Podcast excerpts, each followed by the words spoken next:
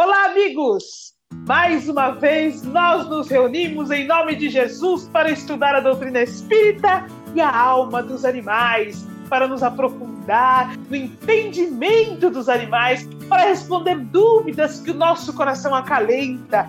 Meus amigos, o podcast Fala Animal é um podcast da Associação Espírita de Amigos dos Animais é, em que os voluntários da ASEAMA se reúnem para conversar sobre a alma dos animais, mas não há dúvida nenhuma que nós sempre trazemos os animais para falar para nós através da doutrina espírita, compreendendo a voz da natureza nos chamar para uma nova forma de nos relacionarmos no planeta, saindo do antropocentrismo equívoco do ego nos processos de evolução e abarcando os campos do amar a Deus sobre todas as coisas é o próximo como a si mesmo, no caminho do ecocentrismo, quando nos entendemos como espíritos que fazem parte dessa casa chamada Terra, iniciada por nosso Mestre Jesus, governador do planeta, e seus dirigentes espirituais. Se você quiser saber mais sobre o trabalho da SEAMA, entre no site da SEAMA, seama.org.br e lá você vai ver você pode, por exemplo, fazer cirurgia espiritual do seu animalzinho, agendar a cirurgia. O seu tratamento espiritual também pode ser feito online através dos trabalhos da SEAMA. Você pode conhecer o santuário da SEAMA com seus quase 200 animais. Você pode conhecer a cozinha industrial da SEAMA, loja virtual. Você pode ter acesso ao livro Evangelho dos Animais, psicografia da equipe espiritual da SEAMA. Enfim, vale a pena olhar, conhecer o trabalho e eu digo mais, vale a pena que, ainda que você esteja distante, integrar-se aos postulados luminosos que são professados pela doutrina espírita e trazidos pela SIAM e compreender estes caminhos, fazendo os braços do Cristo para os trabalhos de amor aos animais.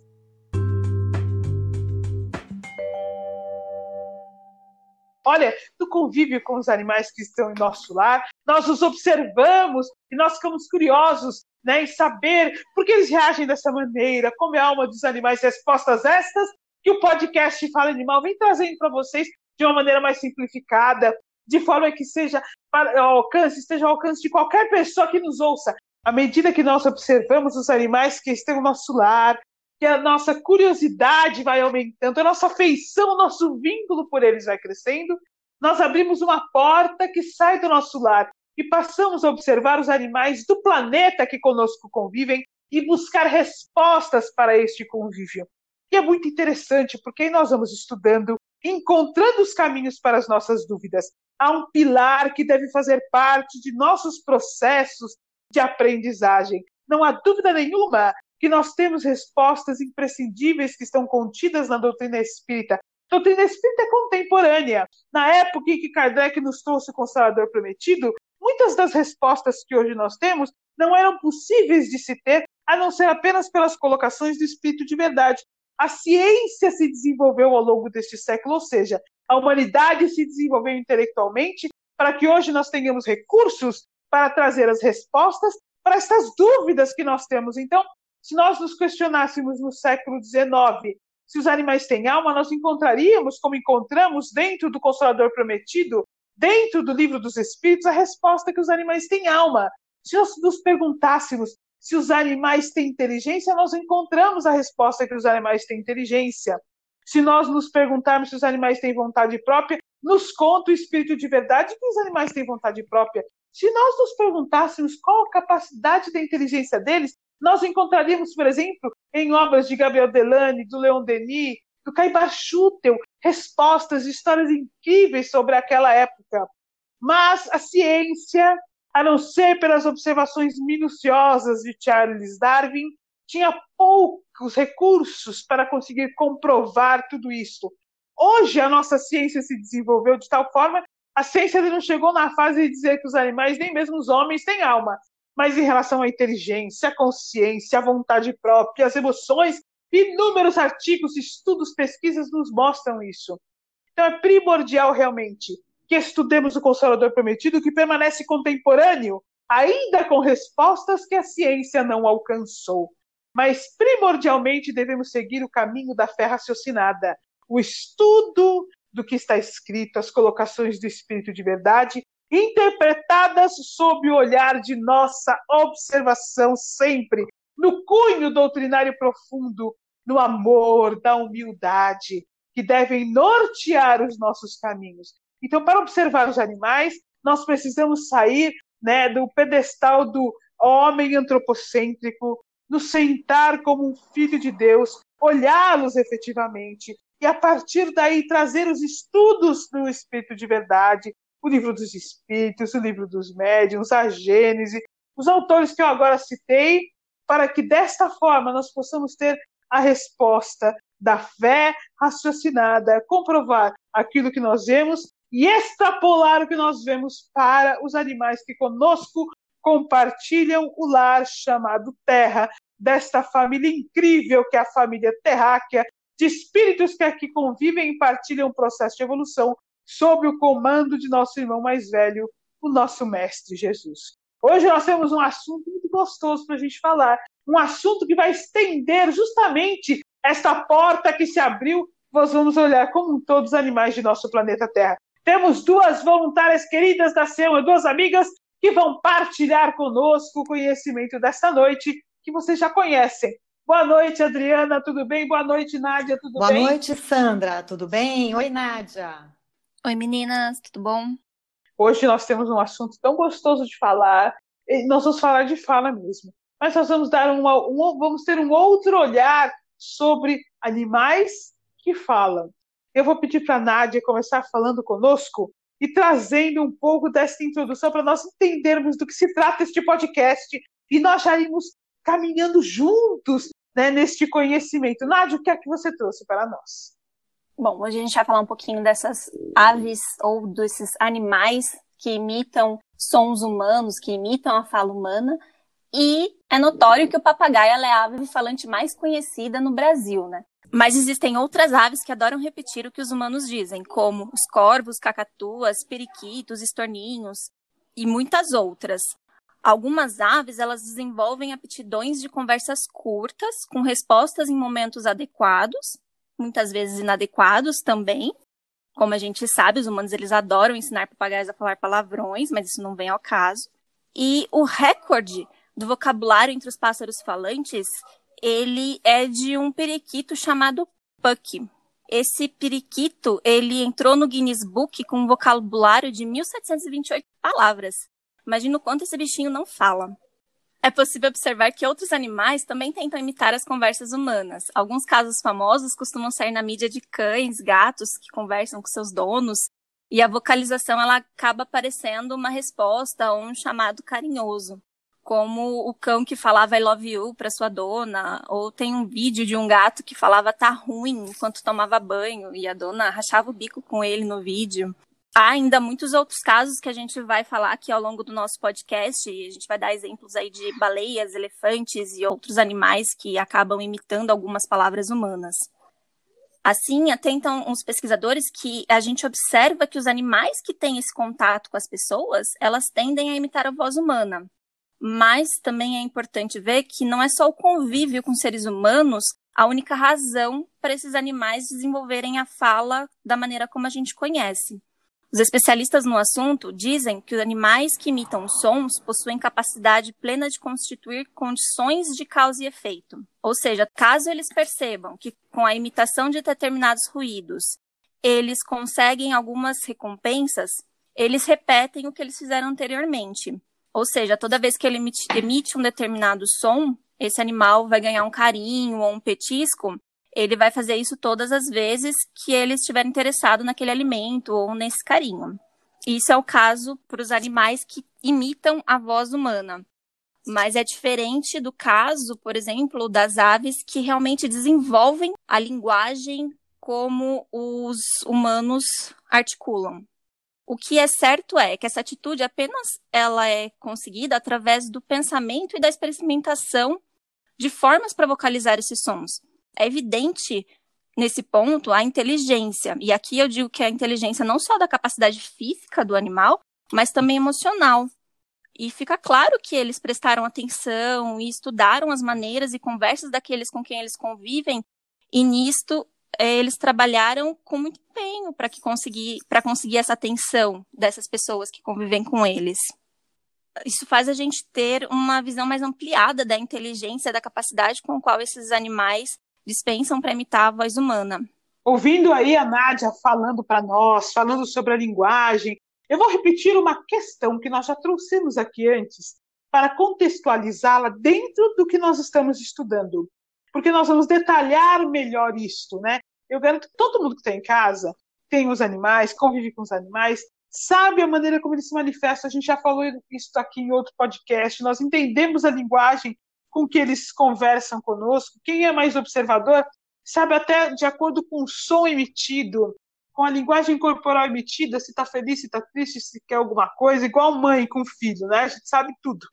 É, mas é, é, importante nós entendermos como eles desenvolvem esta capacidade de se expressar para conosco e entre eles. Então, é justamente disso que nós vamos tratar hoje. Hoje nós não vamos falar especificamente, aí repetindo falar, nós não vamos dizer como é que os animais falam, simplesmente quais animais falam, mas nós vamos estudar um pouco como eles desenvolveram esta capacidade de falar. Então, nosso primeiro olhar, novamente, aí fazendo um exercício que a gente gosta de trazer realmente quando nós estamos juntos, quando estamos aqui no podcast Fala Animal, é um exercício até para nós que estamos aqui batendo um papo, é um exercício para nós enquanto seres humanos. É um exercício que precisamos fazer na fase evolutiva em que nos encontramos na Terra. É, sobre tudo que nós falamos, nós trazemos o olhar do espírito, o espírito por trás do corpo, o espírito em seu desenvolvimento, o espírito em sua evolução. Então, como é que os animais conseguiram desenvolver aí esta capacidade de comunicação que se acentuou muito aí no século XX, ou pelo menos nós temos muito mais acesso à informação agora desta comunicação que, que, que trata-se da linguagem entre eles e o ser humano, ou seja, eles se comunicam entre eles e agora eles vêm trazendo para nós, de um tempo para cá, uma forma de se comunicar conosco que tem mais a ver com a nossa maneira de nos comunicarmos, né? Eu vou até fazer uma piada que é o seguinte: eles sempre se comunicaram conosco, mas acho que chegou uma hora, e isso que eu estou fazendo é uma piada, que fique bem claro, para não dizerem que tem a ver com a doutrina espírita, mas chegou um momento que acho que eles pensaram assim: bom, eles não entendem mesmo o que é que a gente está falando. Se a gente falar do jeito que eles falam, talvez eles possam compreender melhor. E realmente temos de admitir que nós entendemos melhor. Então eles nos entendem muito bem e nos observam. E a partir daí vão trazendo novas formas de se comunicar. Eu vou trazendo uma colocação que está no livro dos Espíritos, uma pergunta de Kardec, e a resposta do Espírito de Verdade à pergunta de Kardec, novamente digo para contextualizar isso que a gente está conversando agora, para a gente já começando esse raciocínio, que é o olhar humano que olha para o espírito, o entendimento da vida do espírito. Kardec pergunta assim, ó, na questão 594 do Livro dos Espíritos: Tem os animais alguma linguagem? O espírito de verdade responde assim: Se vos referis a uma linguagem formada de sílabas e palavras, não.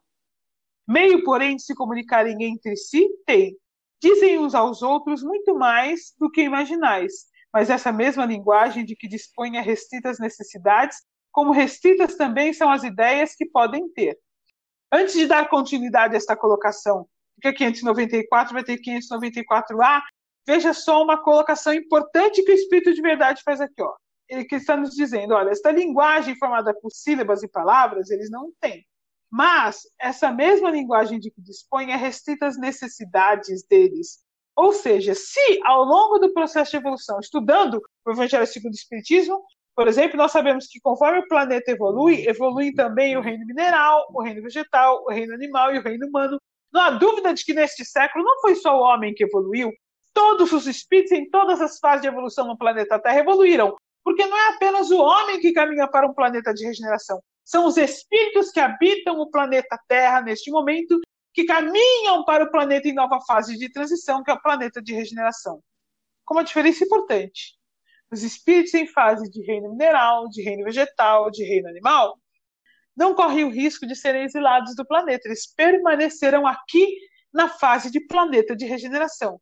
Já nós, espíritos em fase de humanidade, responsáveis por nossos atos, conhecedores da lei de ação e reação, que compreendemos as leis divinas, corremos o risco de, se não vibrarmos no, no sentido de nos regenerar, se não trouxermos dentro das nossas emoções mais profundas, na sinceridade do nosso coração, o desejo sincero e o esforço por nos regenerarmos, para nos colocarmos diante das leis divinas como elas sendo a base mais importante para nós.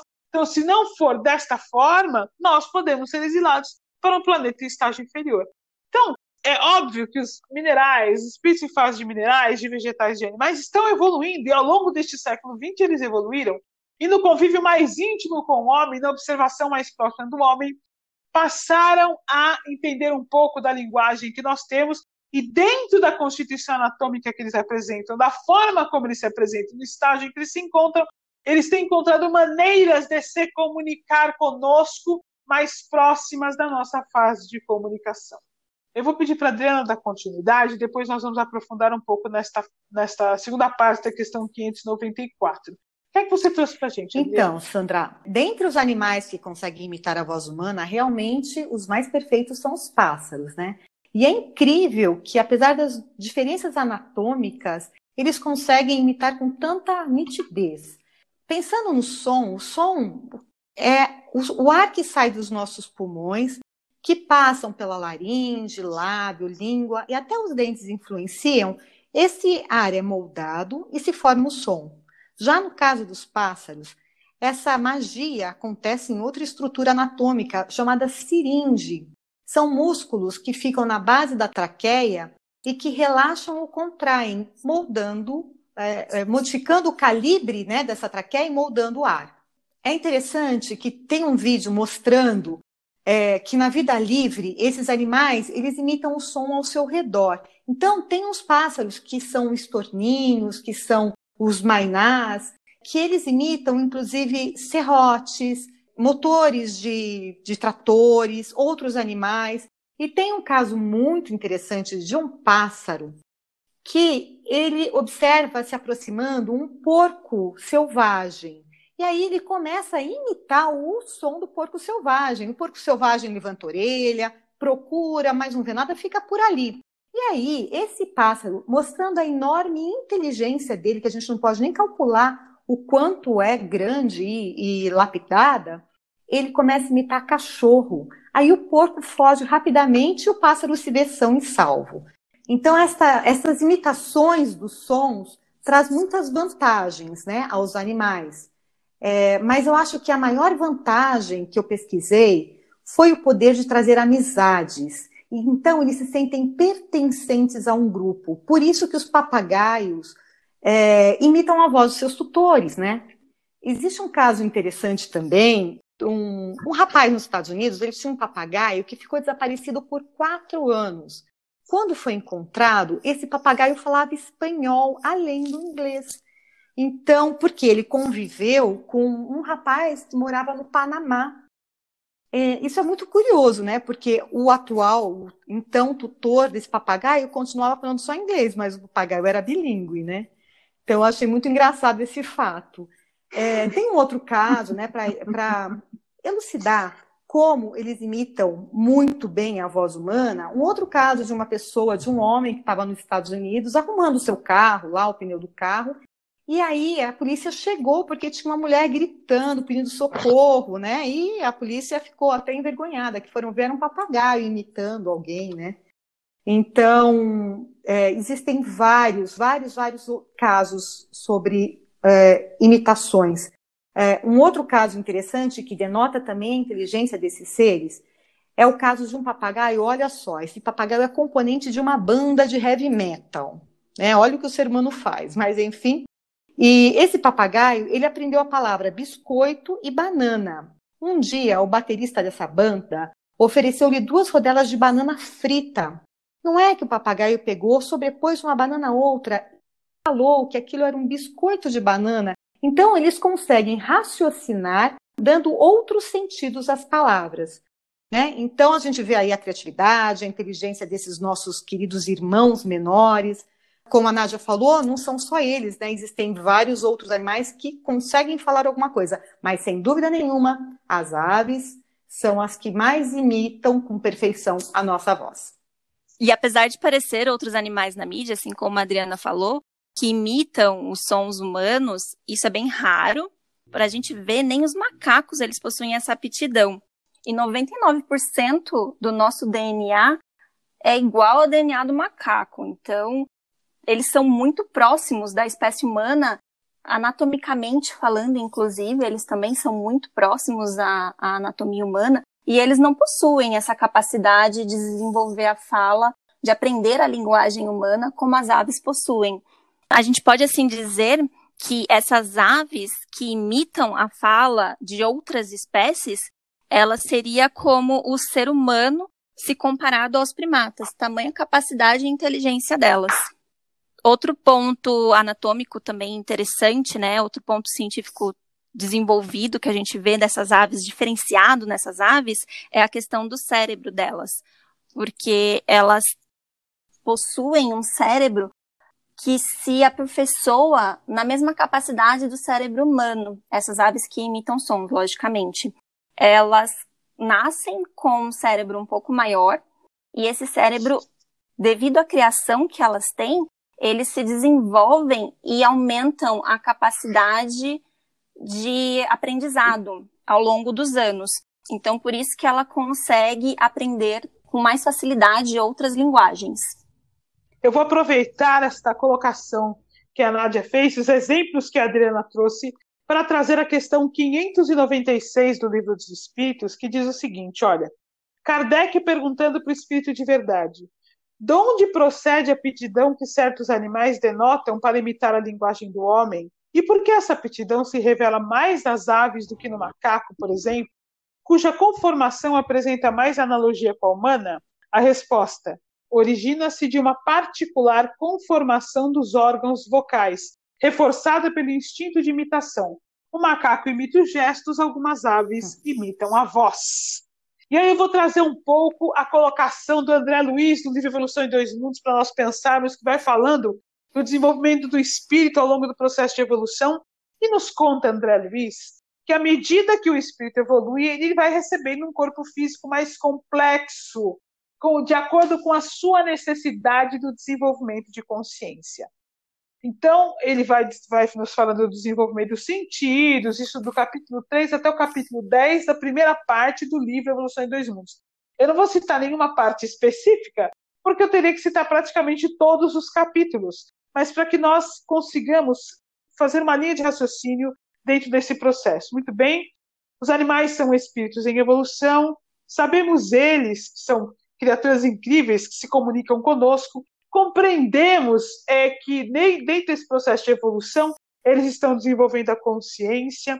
Então, dentro desse entendimento desta linha de raciocínio que nós estamos fazendo e compreendendo que à medida que o espírito evolui, ele recebe um corpo físico cada vez mais complexo, de acordo com a sua necessidade de evolução naquele momento, nós podemos então entender que chega em determinada fase, antes de adentrar a fase humana, que o espírito precisa desenvolver determinada capacidade de linguagem, determinada capacidade de articular, ainda que não seja da maneira como nós o fazemos. Durante muito tempo se acreditou, a ciência acreditou, que os animais apenas imitavam o que nós falamos. Hoje, com estas colocações, por exemplo, esses exemplos que foram trazidos, e até com o desenvolvimento dos próprios estudos científicos, vou citar aqui Alex, que foi o papagaio da pesquisadora Irene Pepperberg, que fez com que nós pudéssemos entender que, na verdade, eles falam uh, não apenas imitando o homem, mas eles utilizam a palavra conforme eles observam para se comunicar e eles raciocinam em cima disso, como nos disse a Nádia agora, como nos trouxe a Adriana como exemplo. Ou seja, há uma determinada fase de evolução do espírito, ainda na fase de animalidade, que ele precisa receber um órgão constituinte para que ele possa desenvolver a capacidade de imitar a linguagem que está ao seu redor como uma forma de interagir com o outro. Então, isso é muito importante de nós entendermos. Está mais presente nas aves, nós vamos ver que também outros animais apresentam esse processo. Ou seja, isso tem a ver com os desafios que são trazidos para o espírito e a fase evolutiva em que ele se encontra. Então, ele tem que ter condição mínima de acordo com os órgãos que ele recebe, do corpo físico que ele recebe para fazer este processo de evolução. Por isso que nas aves nós vemos esta, esta situação. Eu posso dizer mais ainda, dentro do que nós temos estudado na SEAMA, através dos trabalhos de psicografia, através dos estudos de evolução e mesmo conhecimento que vem sendo trazido pela equipe espiritual da SEAMA, à medida que nós vamos tendo dúvida, nós estudamos, por exemplo, quando a gente estuda André Luiz, ele nos conta lá que as aves e os mamíferos, exatamente nesta ordem, se encontram como animais superiores na fase de transição para a fase humana. Primeiramente, ocupa o corpo físico da ave, o espírito, depois o corpo físico de um mamífero. E aí nós vemos determinadas aves com uma capacidade de desenvolvimento de inteligência surpreendente. E nós questionamos a equipe espiritual a esse respeito. E eles nos disseram, dentro do colégio de médiums da Associação Espírita de Amigos dos Animais, que quando chega uma fase como essa, e eu gostaria de deixar bem claro que esta fase independe do convívio com o homem, esta fase, esta, esse desenvolvimento da linguagem pode ser feito dentro da observação de outras espécies, como foi o exemplo que a Adriana nos trouxe, ou seja, dentro da vida livre. E estes animais têm a capacidade de voar dentro da estágio em que eles se encontram, observando o planeta e convivendo com diversas espécies, para, para que ele consiga, de acordo com as suas necessidades, conseguir atingir os seus objetivos da preservação da própria vida corporal, na forma de se comunicar, no seu aprendizado, o corpo físico é razoavelmente simplificado para que o centro de força laríngeo, que tem a ver, ou seja, o chakra laríngeo, que tem a ver com a fala, possa se desenvolver de maneira mais intensa. Então, por isso que nós vemos estas aves é, que parecem um corpo físico mais simples, um cérebro mais simples, mas na verdade está ali um espírito com um nível de consciência bastante alto, é, muito próximo realmente aos mamíferos que convivem conosco, de um nível de inteligência perspicaz, de uma capacidade de observação muito grande, de captação do meio ambiente, de interação com o meio ambiente muito intensa, magnífica capacidade do espírito no seu processo de evolução, incrível os caminhos feitos pela espiritualidade superior. Mas aí vocês podem se perguntar por que simplifica o corpo? Para que a atenção fique mais focada na capacidade de comunicação, para que o espírito possa estar mais ligado no desenvolvimento do automatismo, do desenvolvimento do instinto, à sua maneira de se comunicar, à sua maneira de observar o que está ao redor. É interessante, meus amigos, e muita coisa nós podemos estudar em cima disso, muitos outros textos podem ser trazidos, muita coisa que André Luiz nos trouxe. E aí, realmente, muito do que nós observamos com os animais estão ao nosso redor. Eu vou pedir então para a Adriana dar continuidade. Eu sei que ela trouxe mais material para nós, para nós então, em cima disso que nós entendemos, nós estudamos, nós compreendemos, já trazendo a nossa gratidão ao Espírito de Verdade, ao nosso querido Kardec, a André Luiz, que tantas respostas nos trazem sobre os animais. Adriana, o que, você trouxe para a gente? Então, dando continuidade aí a esse podcast, a esse raciocínio, eu encontrei é, algumas outras espécies, além das aves, que também imitam a voz humana. Então, está na mídia que um elefante na Coreia, um lugar chamado Everland, chama, o elefante se chama Koshiki. Infelizmente, ele está num zoológico. E ele fala algumas palavras em coreano, como olá, senta, não. E isso é assim, é incrível porque ele tem uma dificuldade para falar, ele não tem a anatomia, como eu já tinha falado antes, então ele usa a tromba. Alguns especialistas estão estudando o fato, ninguém chega a um consenso, mas eles acreditam que este fato ocorre porque o elefante é o único no zoológico e não existe nenhum outro membro da sua espécie para que ele possa interagir. Isso fez com que ele tivesse uma afeição extra com os humanos, desenvolvendo uma capacidade como forma de aproximação. E da mesma forma que esse elefante tem um lugar nos Estados Unidos, que é Fundação Nacional de Mamíferos Marítimos, em San Diego, onde cientistas é, têm em cativeiro algumas baleias brancas, aquelas belugas que são extremamente inteligentes, e elas imitam a voz humana, e eles conseguiram mostrar isso gravando. Ao mergulhar, eles mergulharam microfones e gravaram a voz humana com a voz da baleia ao mesmo tempo. Na comparação, eles usaram um aparelho chamado espectrograma, e impressão da voz. Eles perceberam que o ritmo e o som são muito parecidos. É, mas tem um episódio muito curioso que tinha um mergulhador lá com a baleia, e daí ele saiu da água perguntando quem é que tinha dado a ordem da saída. E todo mundo ficou olhando para ele, porque quem deu a ordem da saída foi a baleia. Ela falou: saia da água. E ele obedeceu, né? Também existe um outro, um outro parque aquático, infelizmente, também, que tem umas baleias orcas que foram treinadas para falar é, bye bye, hello, one, two, né?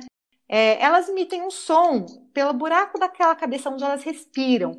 Então, o que eu acho tudo interessante é que, assim, é, diversos animais usam anatomias diferentes para tentar imitar a voz humana, para tentar ter uma conexão, para ter uma amizade, para ter pertencer ao grupo. É, isso me trouxe uma surpresa muito grande, ao mesmo tempo uma dorzinha no coração de ver que eles são seres tão frágeis, né? E tão explorados pelo ser humano.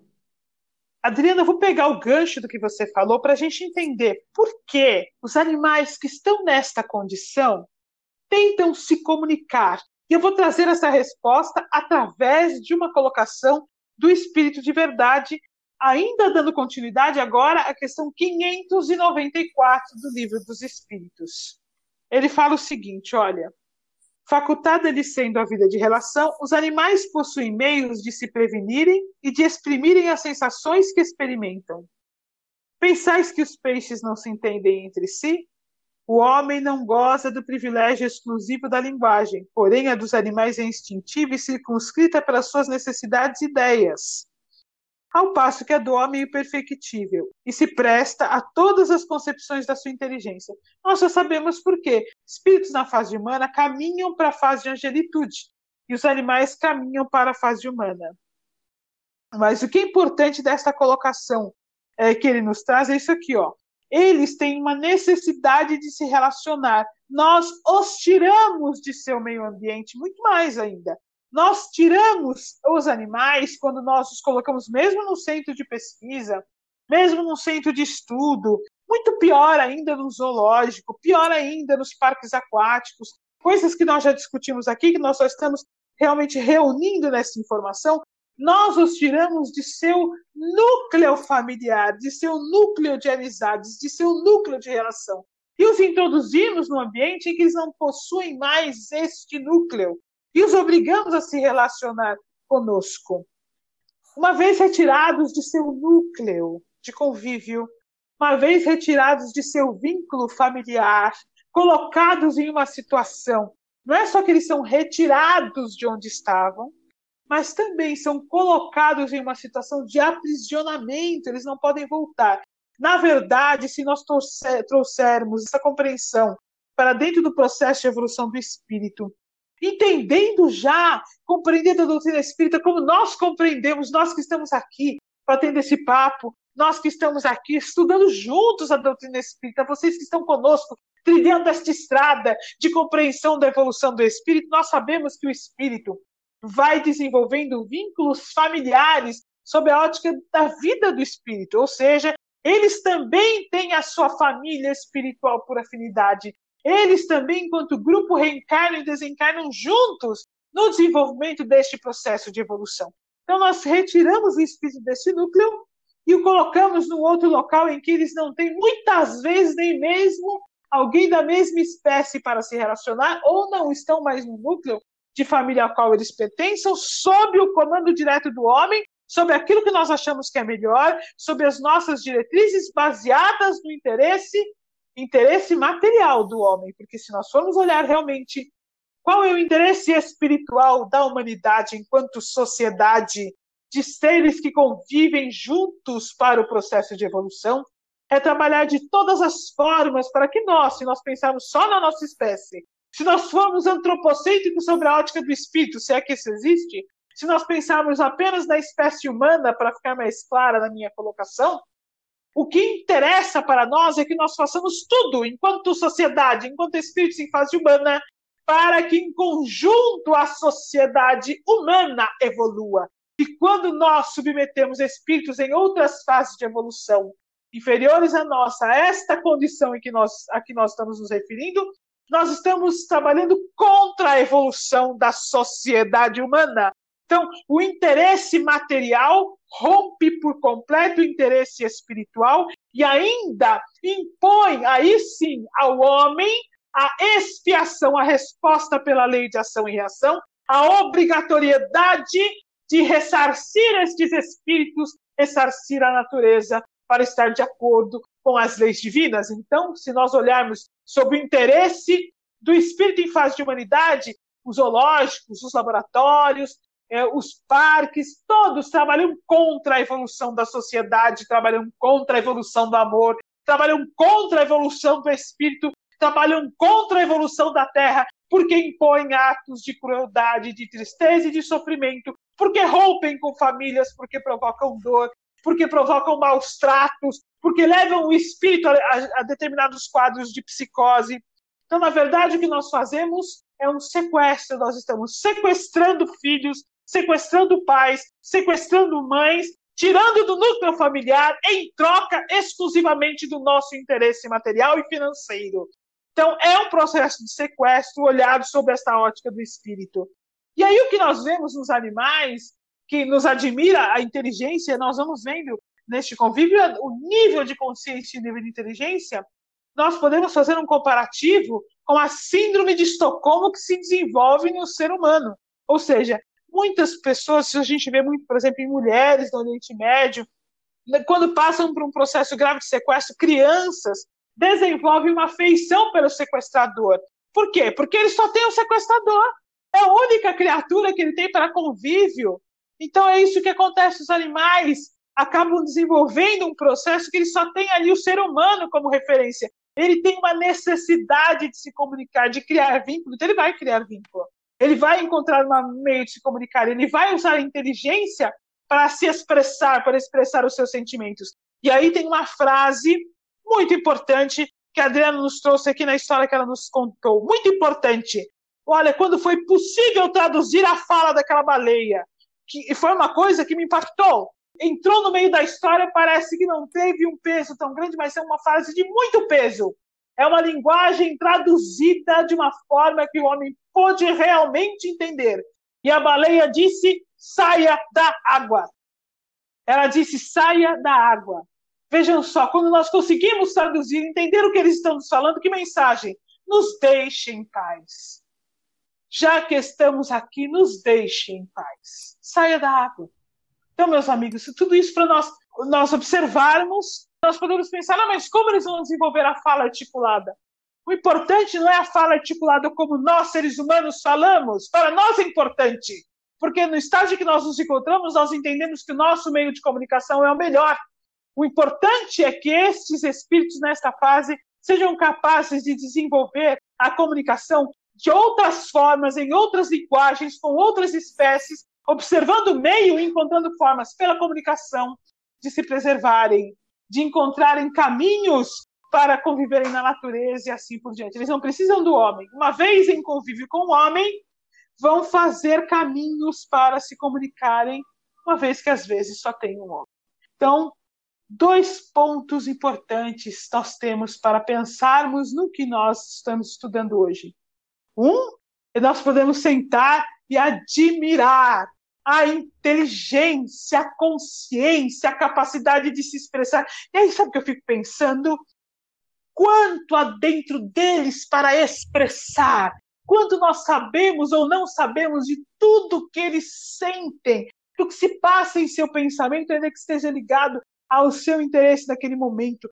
Quanto há de sentimentos dentro das famílias que se reúnem enquanto espíritos na mesma espécie, no núcleo familiar deles. O quanto há que nós não sabemos porque eles não têm como nos falar.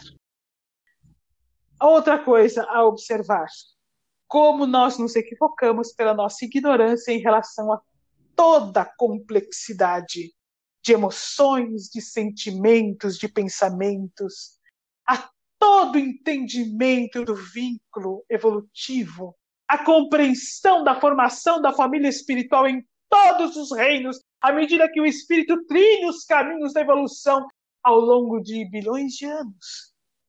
quanto nós não sabemos e por não saber e acreditar que sabemos, por não compreender e acreditar que compreendemos, porque nossa inteligência não está aliada ao amor o suficiente, nem compreendemos as leis divinas o suficiente para vislumbrarmos os caminhos do Espírito, nós nos equivocamos. E o nosso equívoco custa separação de famílias, dor, sofrimento e tristeza. Para eles, e não tenhamos dúvidas, para nós. Então, são conclusões importantes para nós termos e entendermos o momento em que nós nos encontramos no planeta. Admiramos intensamente os animais, cada vez mais. Cada vez mais nós vamos entendendo o nível de evolução e o nível de consciência.